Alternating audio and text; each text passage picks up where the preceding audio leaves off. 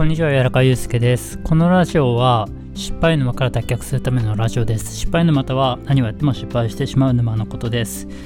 えっと、お久しぶりのラジオ配信になりました。最近はクラブハウスっていう SNS に出入りしていて、えっと、そこでは特に有益な情報を発信していないんですが、もし、あの、ちょっと話したいなって思ってくれる人がいたら、フォローしてくれると嬉しいです。僕もお話したいので、ぜひよろしくお願いします。はい、じゃあ今日はあの失敗をしないために自分を知るっていう話をさせていただきたいと思います。自分を知るっていうと結構あのジャンルというか知る方法っていっぱいあるし知る内容についても全然変わると思うんですけど今日は無理しないっていう話をしたいと思います。仕事をしていたりとかあとはあの自分でえーと、授業をやってると次の仕事がなくなったらどうしようとかクビになってしまったらどうしようみたいな不安があって新しい仕事とか案件を受けてしまったりとか自分のリソースを無視して受けてしまったりっていうことがあると思います。僕もありました。あのやっぱり独立したての頃ってやっぱり関係値とか人脈っていうのが薄いのであのそこで次の仕事がなくなったらもう収入がゼロになってしまうっていう恐怖感から来る仕事を全部受けたりとかあとは自分のレベルを全然考えずに案件を受けるっていうことをやっていました。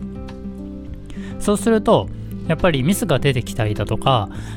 自分が対応できないレベルのものを要求されたりとかするんですね。そうするとそれをやってしまうと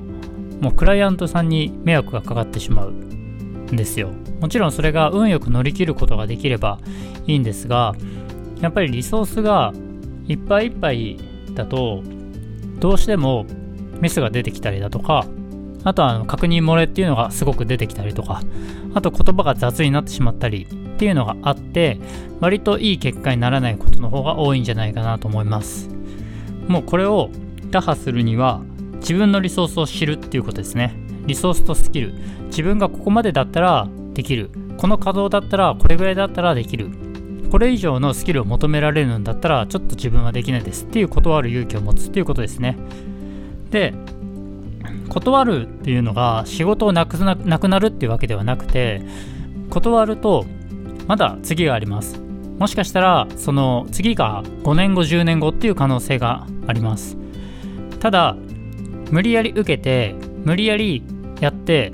お金を振り込まれることができました。ってなっても報酬を得ることができてもそこで相手がめちゃくちゃ不満に思ってたりとかするともうそこで関係性っていうのはもう断ち切られてしまいます。それすごくもったいなくて例えば5年後とかにあの2万円のお仕事をもしかしたら10回発注してくれるかもしれないです。でも今回のが報酬1回で10万。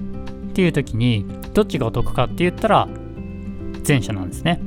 やっぱり2万円で、えーと、5回とか10回とかやってもらった方が信頼が積み重ねていくしでお互いにこの人はこうなんだなっていうのが分かってくるのでお互いにあの仕事がやりやすくなりますそうすると単価の交渉とかもしやすくなるので絶対にあの関係値を深めるっていう意味でも無理をしないで仕事を受ける。でしっかりした仕事をする。そしてお客さんに喜んでもらうっていうお仕事を納品するっていうのが一番信頼も獲得できていいのでそのためには自分がどれぐらいが限界でどこまでやるとミスがしやすいかっていうのを知る必要があると思います。ただこれってやっぱりあの失敗しないと分からなかったりとかするので一番最初はもうむやみやたらに受けまくるっていうのももしかしてありかもしれないです。ただあまりお客様に迷惑がかかるのでこういうのはオンラインサロンとかそういうところで、えっと、失敗を積み重ねていくといいんじゃないかなと思います。そんな感じで、えっと、お久しぶりの更新は、えっと、自分を知るっていうテーマでお話しさせていただきました。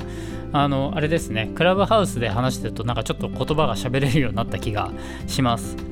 あの失敗ラジオもあの引き続きまた更新していきたいと思ってるのでよろしくお願いします。なんかずっとあの次何更新しようかなと思って見てたら割とあの我ながら手前味噌なんですけど結構網羅してるなと思っちゃったので なんかネタ出しが結構大変になってきたんですけどまたあのお話は絶対したいと思ってるので、えっと、引き続き見放されないよう頑張りたいと思います。よろしくお願いします。